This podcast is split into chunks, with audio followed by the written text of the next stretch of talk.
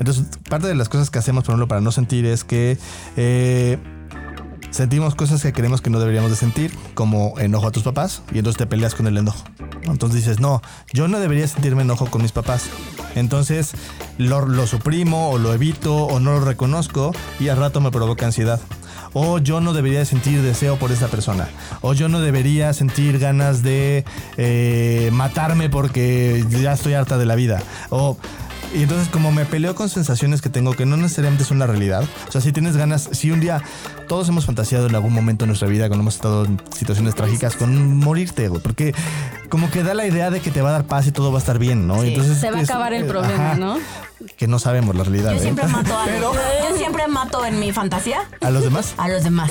bueno, De chavita sí pensaba como en qué pasará si me muero y así ya se acabarían los pedos. Pero luego como ya me gusta mucho mi vida. entonces ya quieres ya Entonces matarlo. ahora es como no me quiero morir, pero es como cuando no sabía Claro. cómo decirle a mi marido ya me quiero divorciar. ¿no?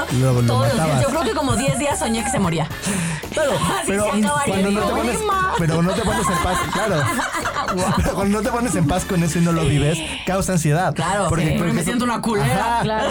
Porque sí, sí te sientes un- una persona culera cuando piensas ese tipo de cosas. Pero al final de cuentas es, ok, pues sí me siento así, sí lo vivo y ya no me viene la ansiedad porque al final de cuentas lo estoy viviendo en ese momento.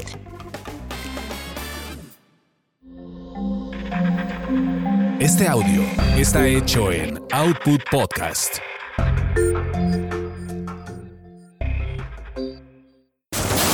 Eso te pasa por terapia políticamente incorrecta.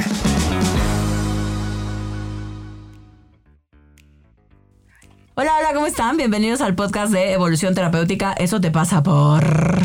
Y vamos a hablar de eso te pasa por ansioso, ansiosa, Segunda ansiose, parte. segunda parte. Ansioses. Ansioses. Segunda parte, porque ya habíamos hablado de la ansiedad en algún momento, pero dado que es el, tema, tema. del siglo XXI, eh, entonces vamos a volver a hablar de la ansiedad. Además, hoy tenemos invitadas. Invitadísima. Ay, gracias. Estoy muy feliz y contenta de estar aquí. ¿Cómo estás, Dani? Preséntate. Haznos los honores y preséntate, como tú a ti te guste. Qué honor, qué honor, qué privilegio estar aquí con ustedes platicando en este episodio. Mi nombre es Daniela Obregón. Em, soy conductora en Azteca Noticias. Tengo Me noticias en las mañanas. Claro. Lo que nunca se supo. Ah, no. Sueño dorado. No, no es cierto. Em, pero sí, eso me dedico. Bueno, soy periodista y ahora conductora de noticias. Ándele. Muy bien. Cuánta elegancia. ¿Cómo le haces con tu trabajo? No sé, yo no podría estar escuchando tanta cosa todo el tiempo. Y Me preguntan mucho eso y, y creo que, que al principio, o sea, sí, eh, cuando yo empecé a trabajar en esto, ves imágenes sin filtro, sin absolutamente nada, sin edición, fuertísimas y creo que hay una que me quedó bastante grabada, pero eh, ya se vuelve algo de todos los días. Entonces creo que... No es como que pierdas la sensibilidad al 100%, pero si lo vuelves como, ya no, no te afecta Claro, se, tanto. se normaliza al final. Sí, y de todas maneras siempre hay temas que me afectan mucho más que otras. Cuando tienen que ver con menores de edad, uf, se me apachurra el corazón y es terrible, pero al final tienes toda una responsabilidad con la audiencia, entonces tienes que guardar la compostura. A pechugar. Sí, Bueno, iremos, iremos hablando de esto porque creo que por ahí quizás haya... ¿Alguna vez te ha dado ansiedad? Ansiedad, eh, trabajar en noticias. Ansiedad en la vida. O la vida, Uf, claro. Yo creo que no eres humano si, nunca te te da da ansiedad. Si nunca has sentido ansiedad. ¿Alguien realmente no le ha dado Es- ansiedad? hay O dos tipos de ¿existen personas, las que les da ansiedad y las que no lo admiten. Exacto. Sí. ¿no? Pero bueno, según la clínica Mayo, que es una clínica muy famosa en Estados, Estados Unidos, eh, que es, es sobre todo es conocida por temas de cáncer, pero es una clínica famosa en general. eh, los principales síntomas de la ansiedad, ellos dicen que son sensación de nerviosismo, check, agitación o tensión, sensación de peligro inminente, pánico, Pánico o, o catástrofe, eh, aumento de ritmo cardíaco, respiración acelerada, es decir, cuando también nos hiperventilamos, me muevo el micrófono, señor. Me lo podía usted decir así, más fácil. Eh, es que estamos aquí tratando, estábamos así, me movía el micrófono, pero no entendíamos. Estábamos tratando de entender qué nos quería decir. señales. Exacto, qué nos quería decir el productor. Así de que te hable el productor. Eh, Te arrimes. hiperventilación, sudoración, temblores, sensación de debilidad o cansancio, problemas para concentrarte o para pensar en otra cosa que no sea esta preocupación actual, tener problemas para conciliar el sueño, padecer problemas gastrointestinales, tener dificultades para controlar las preocupaciones, tener la necesidad de evitar las situaciones que generan ansiedad. Y O sea que no es ansiedad, pues. No, pues todo. Sí. No todo, pero yo me sentí bastante Y de identificada. todas, así. Check. Todas las anteriores. Y ya me acordaba de algún episodio de mi vida en el que me sentía con bastante ansiedad. ansiedad. Exacto, todas las anteriores. Y justo, justo porque la ansiedad es como la enfermedad o el síntoma o el, la cosa del siglo XXI. O sea, es muy curioso como, digamos, yo ubico a mis abuelos, mis abuelos no ubico que les de así que hablaran y de- estoy ansioso, estoy estresado.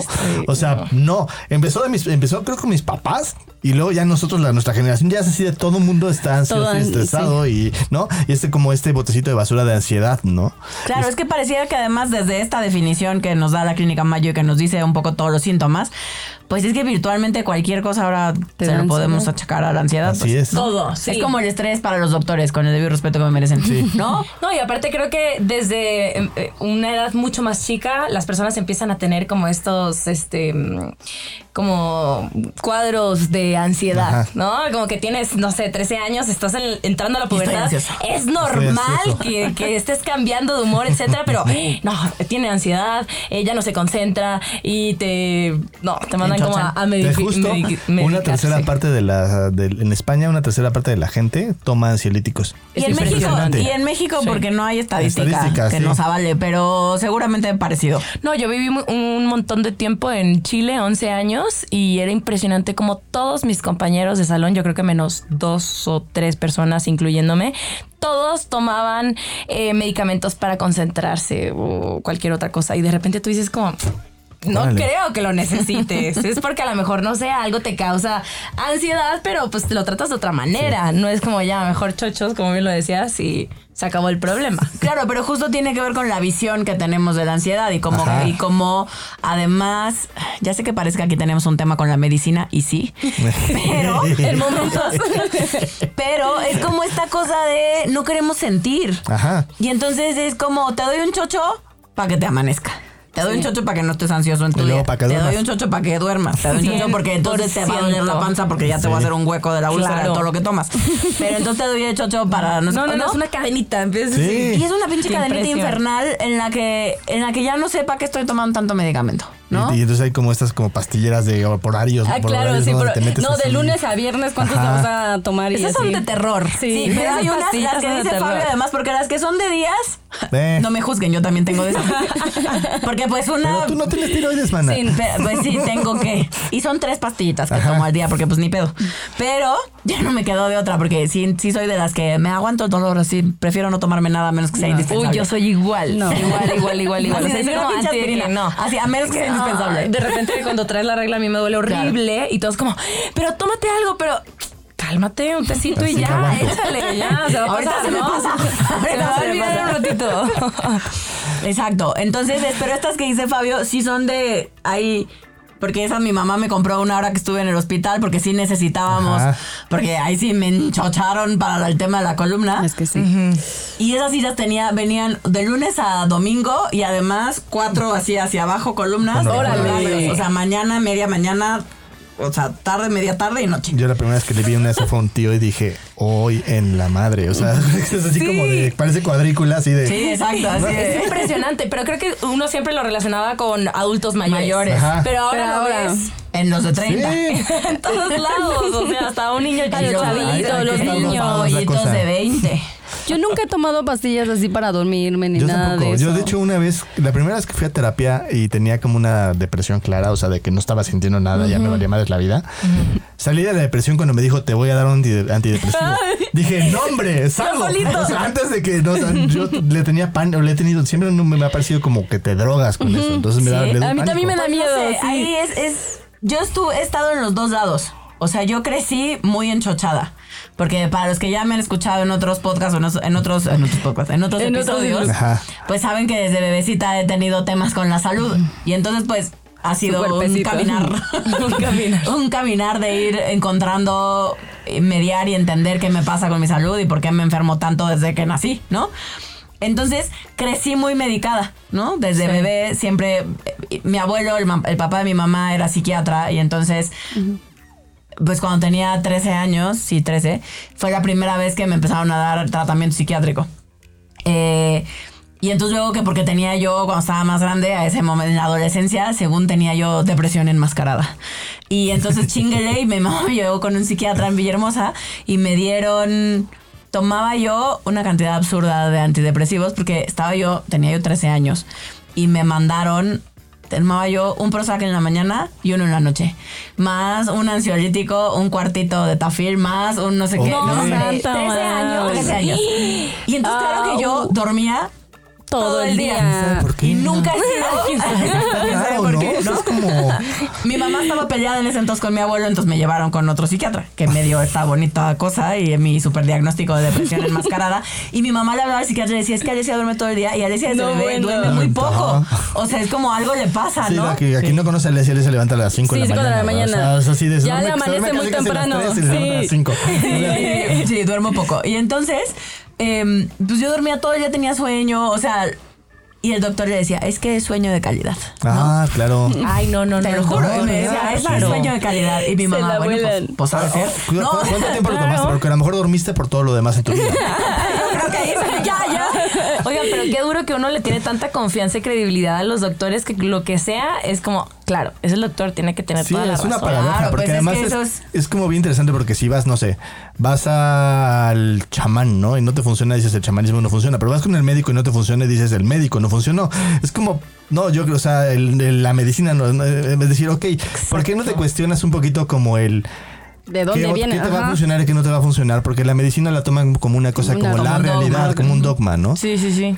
Sí, de pronto pareciera que no nos atrevemos a cuestionar la medicina. Ajá. Y todo esto lo estamos viendo por el tema de la ansiedad. De la ansiedad. O sea, es decir, porque la ansiedad médicamente hoy es un tema, ¿no? Sí.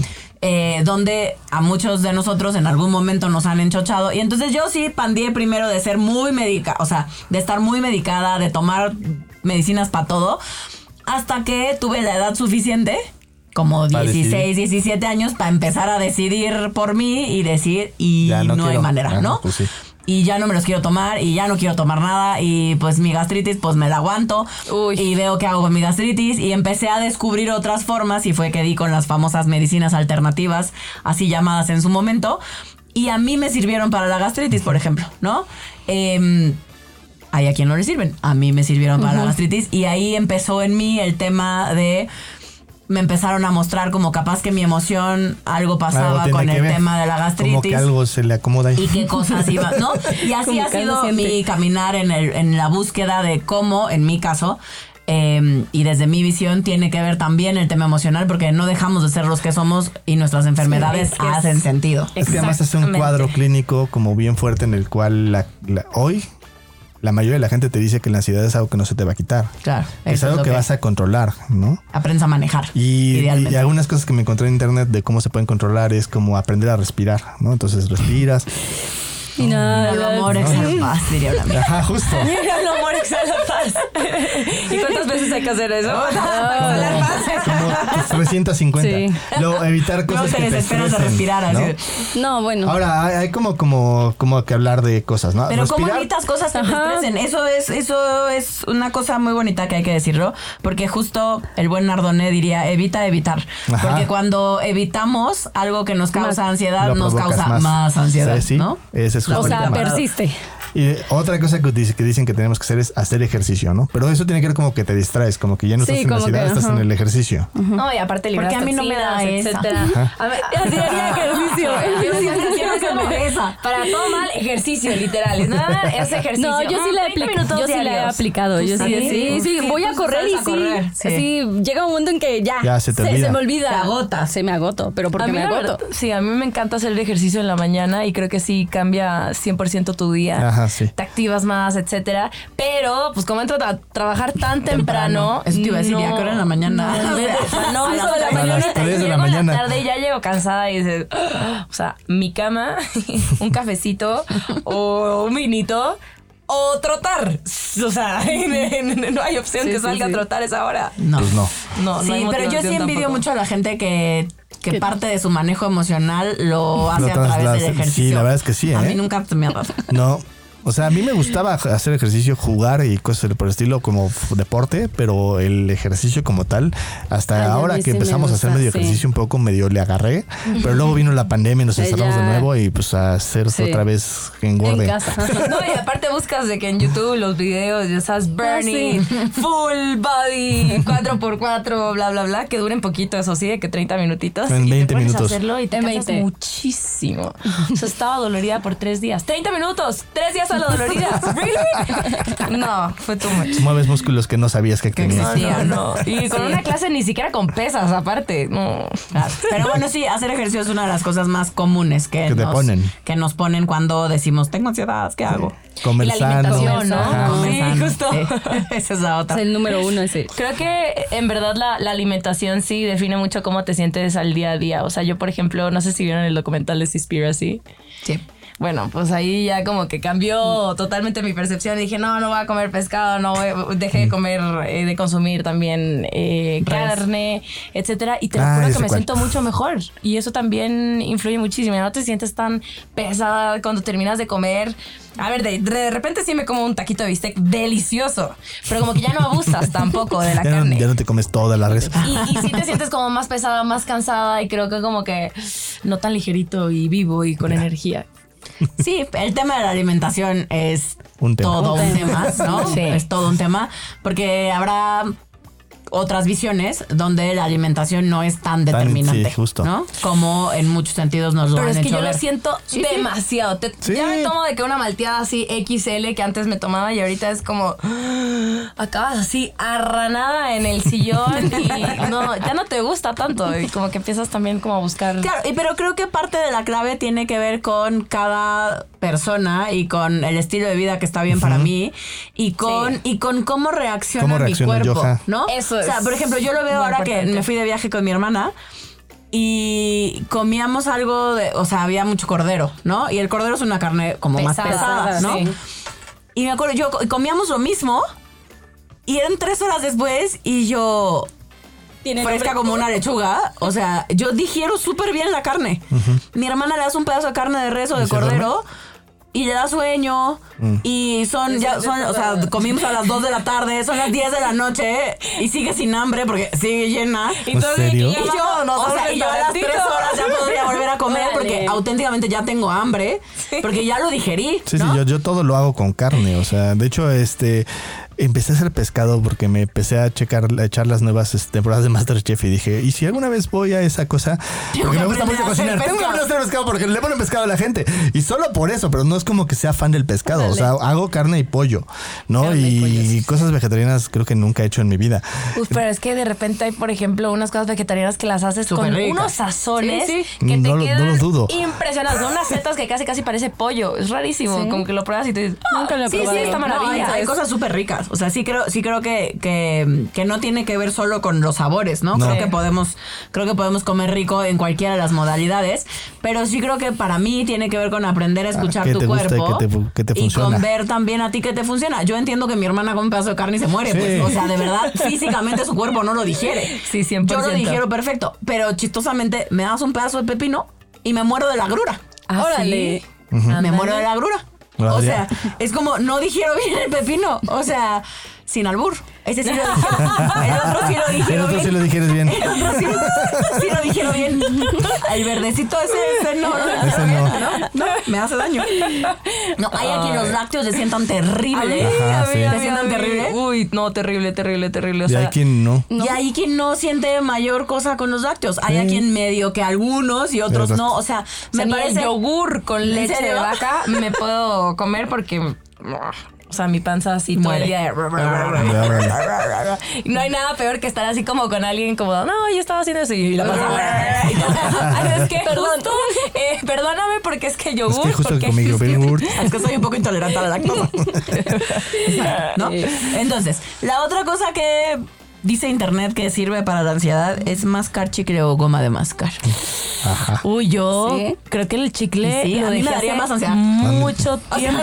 como una cosa Claro, de- sí, estás mastique, mastique, mastique y como que no te quita y el chicle se empieza a hacer más chico, Duro. más chico, más chico y duro. No, qué, qué terrible, ¿no? Sin más ansiedad y aparte te, te co- te tienes que comer Pero como ¿cuál tres será la chicles para que te lógica de dure, abajo ¿no? del chicle? O sea, que te entretienes en el chicle. Yo creo que el sí. chicle. Y Que la- tu Dejas de- la mandíbula. Todo- muchos de estos tienen que ver con atención. Sí. Y la última que tiene que ver un poquito más con lo que hablamos nosotros, pero es que agradecer, que es que un poquito cambiar la atención, es fijarte en las cosas que sí hay, fijarte en lo que sí funciona, agradecer las cosas que sí tienes, ¿no?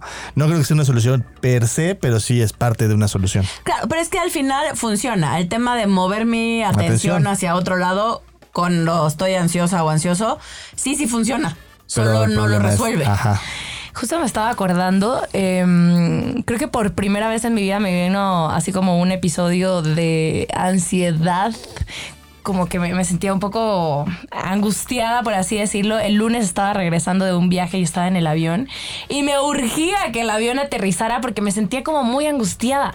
Entonces, esas veces que me empezaba a fijar como en mi respiración y eh, era como, ok, bueno, me voy a poner un podcast. De hecho, me puse un podcast, empecé a escuchar y no podía poner atención Ajá. en el podcast. Después como que empecé a leer y no, me sentía como muy intranquila.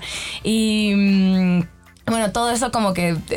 derivó porque el sábado tuvimos como un episodio súper fuerte donde lamentablemente una persona se ahogó en el mar donde nosotros estábamos. O sea, Alguien al lado nuestro. Entonces yo me involucré muchísimo. Entonces como que sentía que la energía me la había consumido totalmente. Y me quedé con esa sensación hasta el lunes. Y de la nada fue como en el avión. Ansiedad, ansiedad. Y me paraba al baño y caminaba. Y digo, es una hora y media de viaje, tampoco es tanto.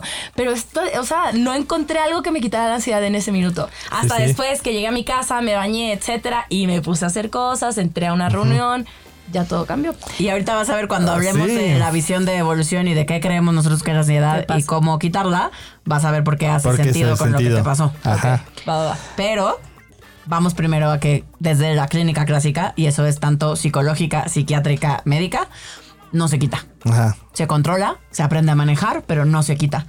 Eh, nosotros decimos que sí. Sí. ¿Que sí se quita? Sí, se quita. Sí, de hecho, desde nuestra visión, eh, la ansiedad es como una cosa que es una alarma, ¿no? Entonces, digamos que primero es como una cosa ahí como débil, chiquita, que te dice, oye, algo está mal.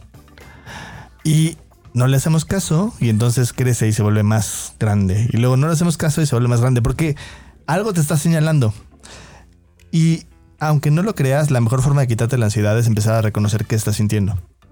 Sí. Entonces, cuando volteas a ver qué es lo que te estás sintiendo, da por un lado paz, se te quita la ansiedad y sí, sientes las cosas que estabas sintiendo. Y tiene sentido con lo que estabas diciendo tú porque probablemente te causó miedo, te causó Tristeza. tristeza, te causó dolor, Dolor. eh, y frustración, todo lo que viste. Y entonces hay una parte en la cual es como que estamos muy acostumbrados a no estar en nuestras emociones. Hubo un momento de pausa en el cual no tenías ninguna cosa que te pudieras distraer y vino esta emoción. Y entonces ahí es como decir, ok, voy a darme chance de sentir lo que sea que, que vivo en esta situación. Porque sí, además sí fue una, una cosa muy traumante. O sea, porque no es como... O sea, yo, yo me acuerdo la vez que vi que a alguien lo atropellaron y no se mató y yo en la noche estaba quedo- bueno, yo como así temblando, pensando. ¿no? Sí, es y imagínate ver que alguien se muere y está la, y tú lo estuviste hablando con esa persona. Es una cosa, es un shock. Es un shock. Sí, sí, sí. Aparte, en ese, sí, en ese momento como que te ves como que respiras, lloras, ¿qué haces? Estás corriendo, está hay como un caos. Sí, eh, eh, es duro, pero creo que sí tienes razones. Exacto. Y entonces parte de lo que se pasa, sobre todo en situaciones que nos agarran así en shock, como esa que viviste, justo lo que pasa es que se queda atorada la emoción y ya no sé ni qué estoy sintiendo. Parte de la chamba es darme permiso de empezar a decir, a ver, estoy triste, estoy dolida, me estoy frustrada, me dio impotencia, me duele. Identificar. No, empezar a observar Sí. dónde estoy, porque seguro están todas ahí, pero revueltas, Sí. ¿no? Y entonces le voy dando a cada una su espacio y me permito contactarlas. Y te afirmo que tu ansiedad se va. Se va. ¿Y cómo, cómo las contactas? Es con práctica. es con práctica. O sea que el tema es que hay cosas que ponemos encima en general, que eso es lo que vamos a hablar ahorita, como las más, las estrategias más comunes de qué hacemos para no sentir. Pero en realidad sientes dejando de hacer lo que siempre haces como para no Para no sentir. sentir. Sí. ¿no? Que tiene que ver con distraerte, racionalizar, no, no pelearte con eso, ¿no? Eh, y una de las herramientas que se utiliza mucho más para no contactar es la mente y lo utilizamos de una forma en particular justo para no sentir. Entonces, parte de las cosas que hacemos, por ejemplo, para no sentir es que eh, sentimos cosas que creemos que no deberíamos de sentir, como enojo a tus papás, y entonces te peleas con el enojo. ¿no? Entonces dices, no, yo no debería sentirme enojo con mis papás. Entonces lo, lo suprimo o lo evito o no lo reconozco y al rato me provoca ansiedad. O yo no debería de sentir deseo por esta persona. O yo no debería sentir ganas de eh, matarme porque ya estoy harta de la vida. O y entonces como me peleo con sensaciones que tengo que no necesariamente son la realidad. O sea, si tienes ganas, si un día todos hemos fantaseado en algún momento de nuestra vida cuando hemos estado en situaciones trágicas con morirte, güey, porque como que da la idea de que te va a dar paz y todo va a estar bien, ¿no? Sí, entonces se va a es- acabar el eh, problema, ¿no? Que no sabemos la realidad. Yo ¿eh? siempre mato a Pero Yo siempre mato en mi fantasía a los demás, a los demás.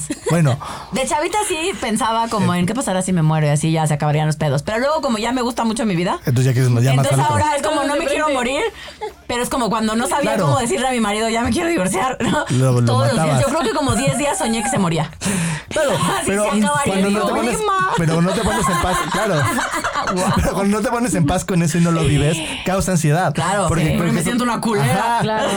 Porque sí, sí te sientes un- una persona culera cuando piensas ese tipo de cosas. Claro. Pero al final de cuentas es, ok, pues sí me siento así, sí lo vivo y ya no me viene la ansiedad porque al final de cuentas lo estoy viviendo en ese momento. Y es normal y algo bueno va a salir después de eso. Sí, Es claro, algo aprendes que- y algo tomas. Que, que todo es también un proceso, ¿no? Que Y- todo es un proceso y que todas las emociones son válidas y son idealmente bienvenidas. Aún las que no se sienten bonito, Ajá. aún las que no entiendo, aún las que me dan culpa, aún las que no son políticamente correctas.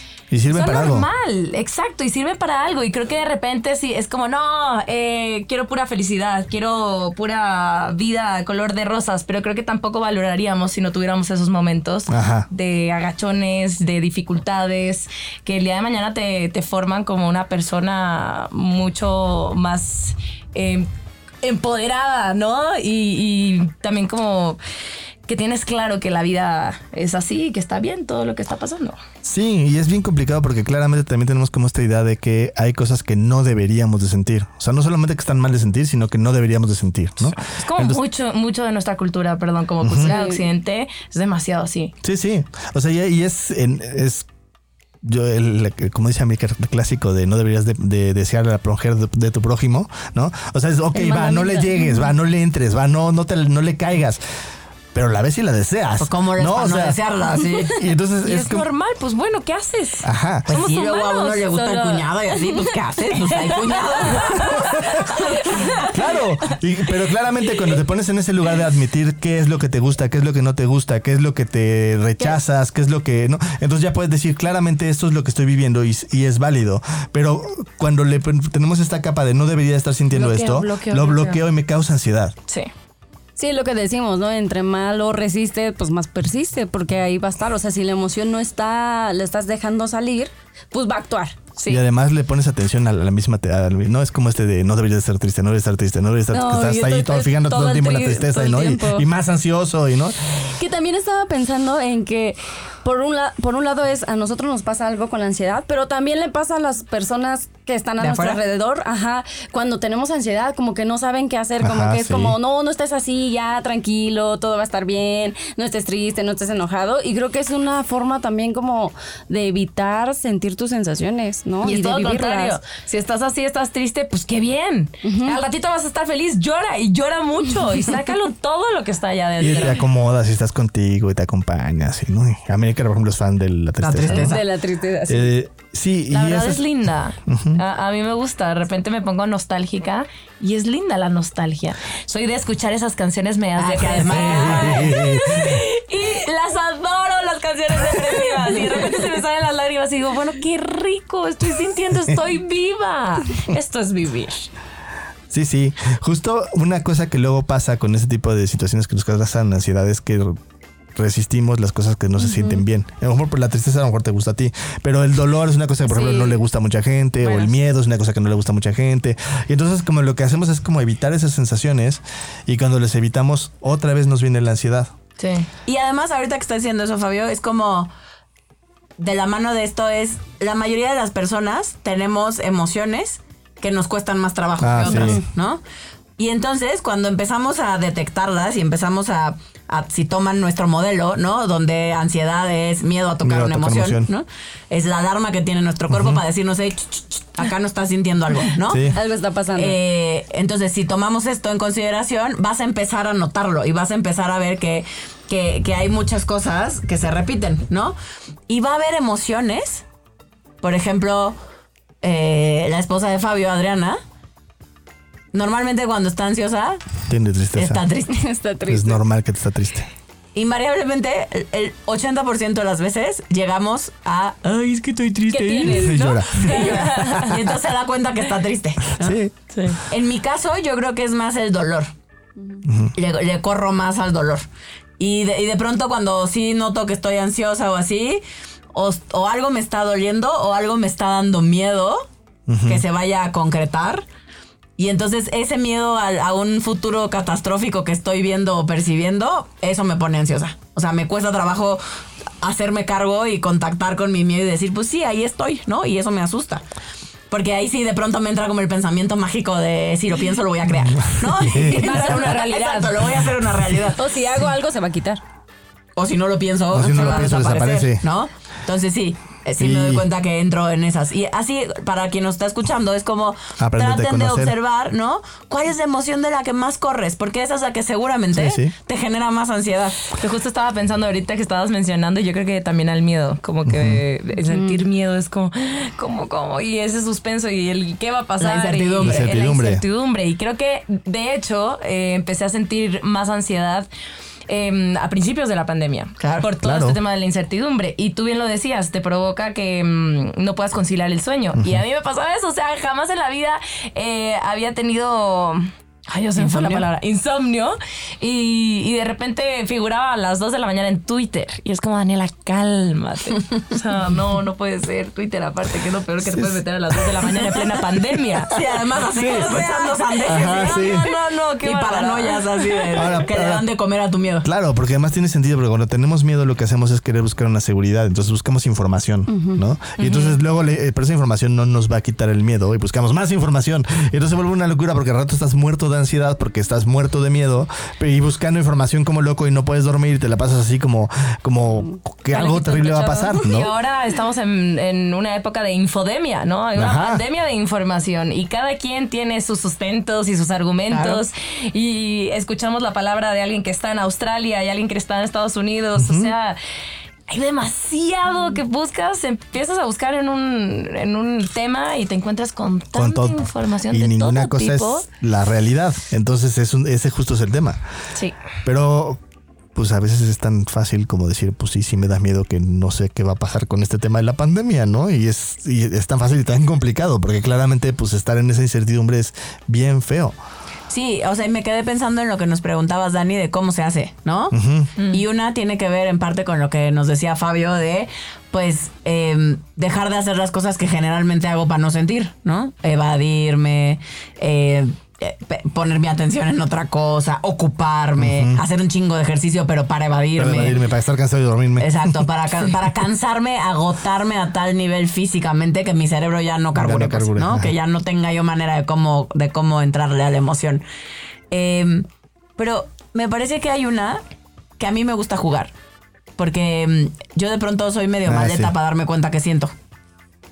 Y, y algo que he visto que a mí me funciona y a muchos de mis pacientes también, cuando tenemos un poco esta como poca capacidad para ubicar qué estamos sintiendo o en qué momento pasó y qué me pasó.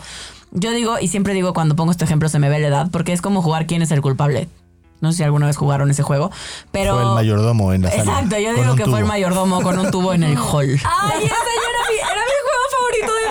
Wow. Me acaba de venir un flashback Me encantaba. me encantaba de chavita. Y entonces yo digo Club. que. Exacto, club. Sí, justo. Eh, que de pronto, en temas como la ansiedad, es jugar quién es el culpable. Y entonces es de ahorita que. Vamos a suponer que ahorita estuvieras ansiosa, ¿no? Y entonces de ahorita que llegaste al podcast a grabar con nosotros, a, a las 4 de la mañana que te despertaste.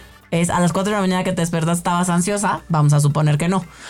Y entonces me dices, no, pues no, a las 4 que me desperté, me desperté súper bien y me sentía contenta. Todo bien, no sentía ansiedad. Pero ahorita me doy cuenta que estoy ansiosa.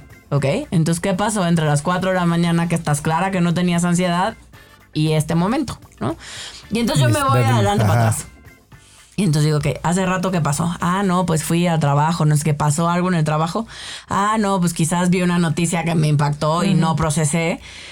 Y entonces, y es, como, parece incluso como, y- como mágico, porque Cuando cuando, lo ves. lo veo, algo hace sentido y como que Y te da paz. ¿no? Y llega la emoción, Sí, ¿no? llega la emoción y te da paz. Ajá. Ahora hay como una bien cosa como bien paradójica, porque al principio lo que vamos a empezar a buscar con ese tipo de cosas de quién es el culpable es las cosas que no nos gustan, ¿no? Como, ah, claro, si me dio miedo, ah, claro, me dio tristeza. Ah. Pero a veces pasa que te llegó una muy buena noticia y te provoca ansiedad, porque Ay, lo no. que no nos dicen, ajá, sí, lo ya. que no nos dicen muchas veces es que tampoco sabemos cómo procesar la alegría o el placer porque no nos enseñan. Entonces es como de, como, me dio ansiedad que me dieron una muy buena noticia, pues sí. Y es aprender a como disfrutar y, el- y tomar el reconocimiento y tomar la buena fortuna de esas cosas. Claro, porque cuando hablamos de que no nos enseñan manejo emocional, es que no nos lo enseñan para ningún Pa' lado. pues, Para ¿no? ningún lado, nunca en la vida, nadie te enseña eso. No. Y es lo más importante de todo el De la vida. toda la vida. Pues claro, es lo, es lo único que tenemos, nosotros mismos, nuestras emociones, nuestra alma, el cuerpo, pues pues sí, nuestro cuerpo. Y también el cuerpo. Pues con eso sentimos. Claro. Es ahí la importancia de nuestro cuerpo. Es lo que nos tiene aquí vivitos y coleando y que nos, y que nos contacta con la sensación y con el sentir. Y con el placer y con muchas cosas. Que algo que está bien jodido de nuestra sociedad también, que decíamos que, que en esta cosa de que no nos dejan o no nos permiten como ni lo lindo, ni lo no tan lindo, ni lo bueno, ni lo malo, ni como le queramos decir. Es decir, es decir, es decir. Cuando digo lo Es que, que digo. está- cuando digo dicho, lo que digo, eh, o sea, es si me reconozco, soy una soberbia, mamona, alzada, Ajá. pedante, Egocéntrica. egocéntrica, ¿no? Y si no me reconozco y así humildemente digo, no, pues no, es que yo no me siento. Ah, es que no te empoderas. no te empoderas, o sea, pinche No sabes quién eres, estás perdida. estás perdida. Sí, ¿Qué pedo con tu ¿Qué autoestima? ¿Dónde está tu amor propio? Ajá. Entonces, ¿qué pedo? ¿Cómo lo hacemos? No, o sea, ¿Para dónde? ¿Para dónde? O sea, si sí, si no, te estás pasando la línea y no, que estás haciendo muy para acá y muy para allá, se pasa la sociedad. Y, y- pedo con la sociedad? ¿Qué pedo con la sociedad? ¿Qué pedo con la sociedad? No, estamos 2021 y ¿qué pedo con la sociedad? Entonces, ¿qué nos toca? Nos toca cuestionar, nos toca ver qué chingados nos pasa a cada uno de nosotros con lo que sentimos. y aceptar.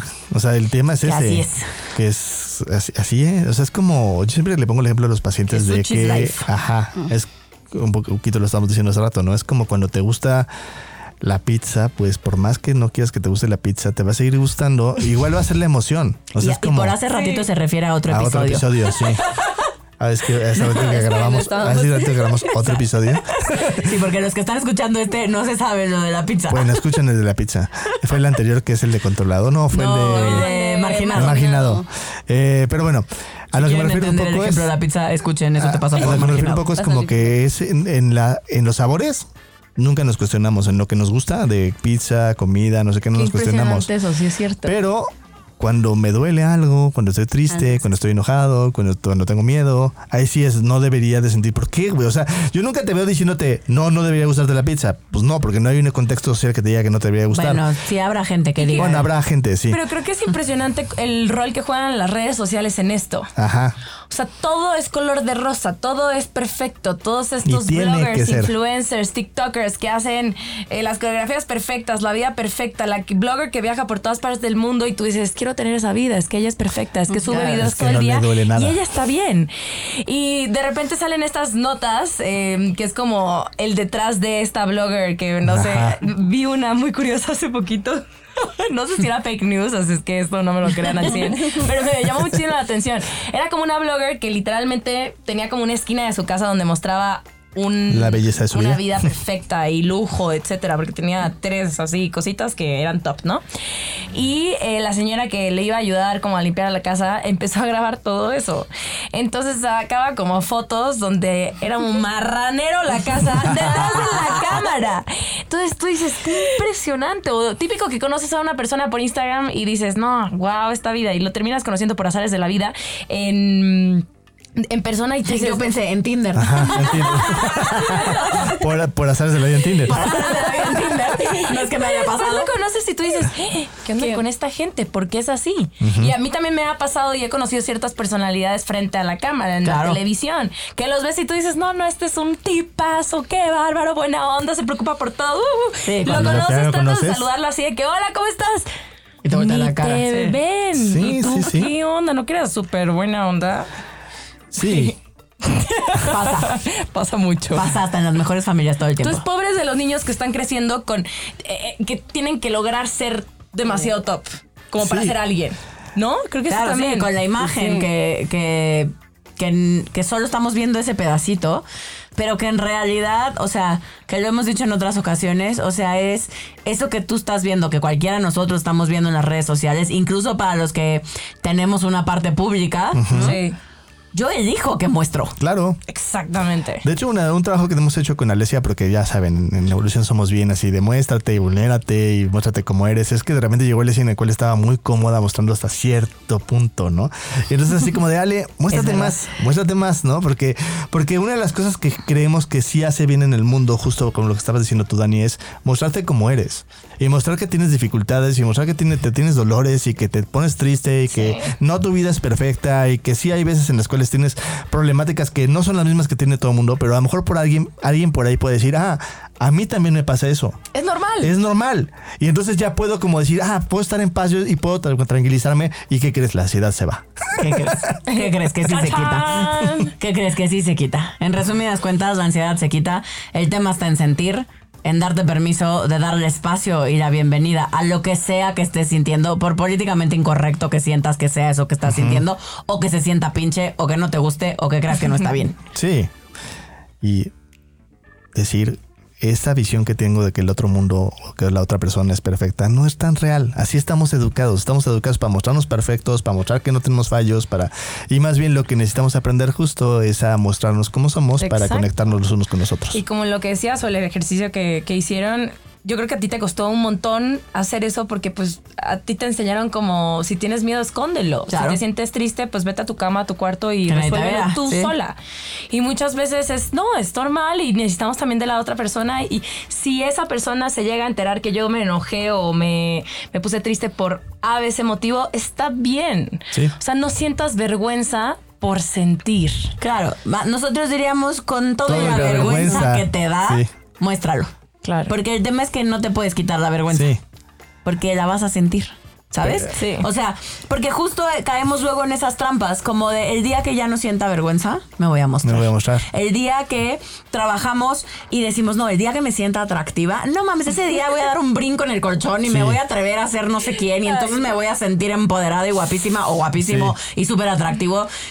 Eso no va a pasar. Nunca. No va a pasar porque, porque el truco está al revés. Ahí sí. Hay que dar el paso. Exacto. Con Y luego todo ahí. Con todo.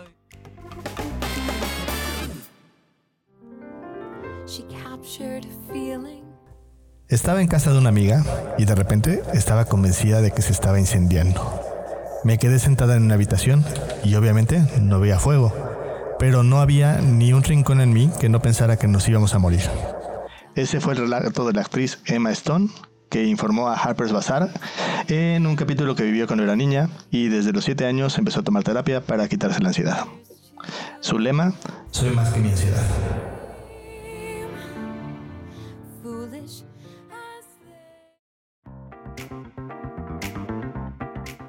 Y bueno, Dani, pues llegó el momento. Eh, siempre en el podcast, cuando tenemos un invitado o un invitado, llega el momento de las preguntas. Chachón. Y entonces te vamos a ir haciendo unas preguntillas o unas frases y tú simplemente contesta lo que quieras. Sí. Lo que, lo que sientas que ha de contestar. Así, que no estoy le pienses lista. mucho, que salga de tu interior. Entonces, ¿vas bosque o playa? Playa. ¿Poner el cuerno o ser el cuerno? Ser el cuerno. ¿Europa o Asia? Asia. ¿Diarrea o vómito? Vómito. es mi no, equipo. no soporto la diarrea. Ese es mi equipo. Nadie es de mi equipo. Sí. ¿Ansiedad o tristeza? Tristeza. ¿Papá o mamá? Mamá. ¿Cama o hamaca? Ay, qué cama. ¿Dormir o coger? Eh, no se pueden las dos, ambas dos. Em, dormir. ¿Coca o Pepsi? Pepsi. ¿Mal aliento o que le huela la cola? Mal aliento. ¿Vino o cerveza? Vino. ¿Chichis o nalgas? Nalgas. ¿Perros o gatos? Gatos. ¿Drogas legales o drogas ilegales? Ilegales. ¿Té o café? Café. Si te suicidaras, ¿pastillas o cuerda? Pastillas.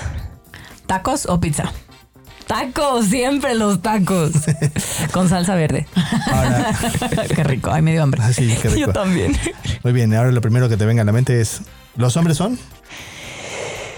Difíciles. Las mujeres son Lo mejor.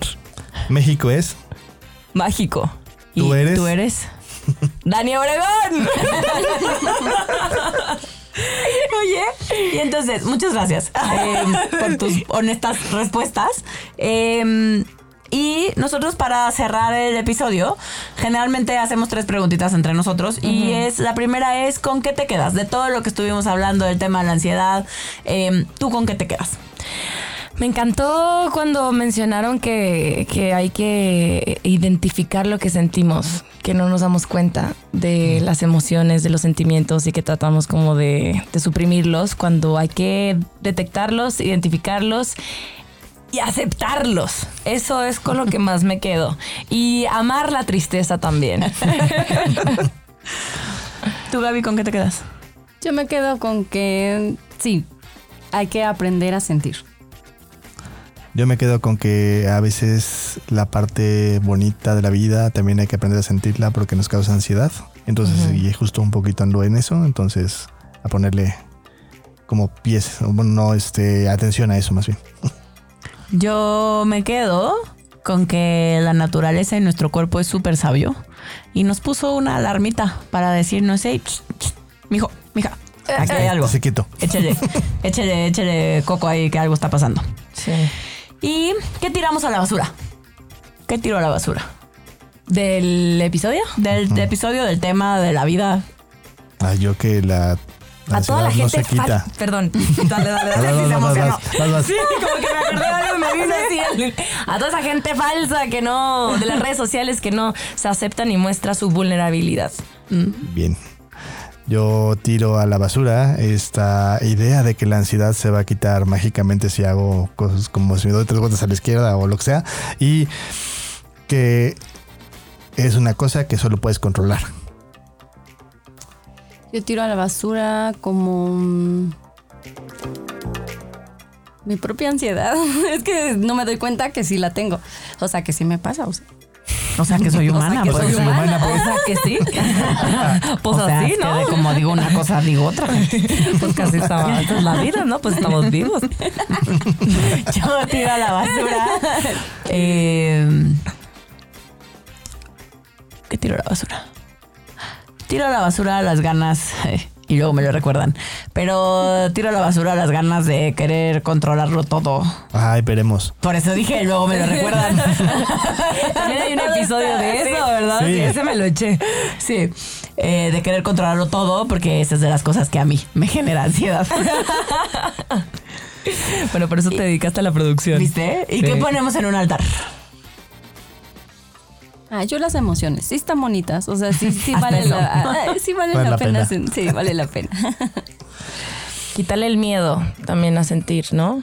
Cabe, o sea, el miedo a... Con todo y miedo. Con todo y miedo. Con todo y miedo. Eso, eso, eso sí. Eh, yo pongo en un altar, creo que nuestra técnica maravillosa que ha ayudado a que se quite la ansiedad de muchísimas personas, eso pongo Es en un altar. divino. Sí. Que qué padre, como que ustedes que presencian eso, que llega una persona con mucha ansiedad y que Ah, dos sí. meses después, como lo platicaron, ya esté bien y la vean es- feliz, tranquila, en paz. Sí. Uf. ¿Cómo era lo del principio? Respiremos. Inhala amor. Inhala amor. Exhala paz. Sí, yo pongo en un altar, me voy a ir por la línea de Fabiru, pongo en un altar de evolución terapéutica y lo que hemos hecho eh, y lo orgullosos que estamos de nuestro modelo y de lo que hacemos. Está Y de lo lindo, como bien nos dice Dani, ¿no? Y de lo lindo que es apoyar a la gente a tener una vida tranquila eh, y en paz con quienes. Sí, parte, ser parte de eso, eso es así. Es que, ah, maravilloso. Aparte, Sí, ustedes regalo. ponen ese gran granito de arena en nuestra sociedad y no solamente ayudan a esa persona, ayudan a todo su círculo más cercano. Porque creo que vivir con una persona que tenga demasiada ansiedad a ti también te puede provocar o generar ansiedad, eso. Entonces, pues cuando una persona está en paz y si ustedes ayudan a que ella- esa persona encuentre eso, me parece maravilloso y no solamente están ayudando a ellos, sino a todos. Yay, Sí. Qué bonito. Es bonita nuestro trabajo, la verdad. Sí. ¿Para qué más que la verdad sí es un regalo de la vida?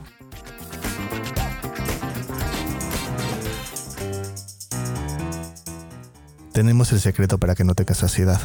Y sí, sabemos qué sentir, pero es que tienes unas ganas de tú pagar una lana para Patreon para que esto siga creciendo y podamos hacer más cosas y que el proyecto además se vuelva mucho, mucho más grande. Tú puedes ser parte de este proyecto. Métete a patreon.com, diagonal evolución T y pon desde un dolarito hasta 35 por el momento. Pero si quieres pedirnos más, le ponemos más.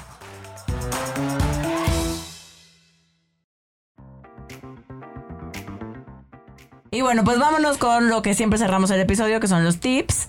Eh, y aquí te dejamos los 35 tips, que son el número de veces al día que Fabio descalifica algo que siente porque está mal en la semana. Tip número uno. Aprende a reconocer cuando tienes ansiedad y ve si existe un patrón con tu vida. Ejemplo, es antes de una junta de trabajo o cuando vas a ver a tu ex esposa o a tu ex esposo.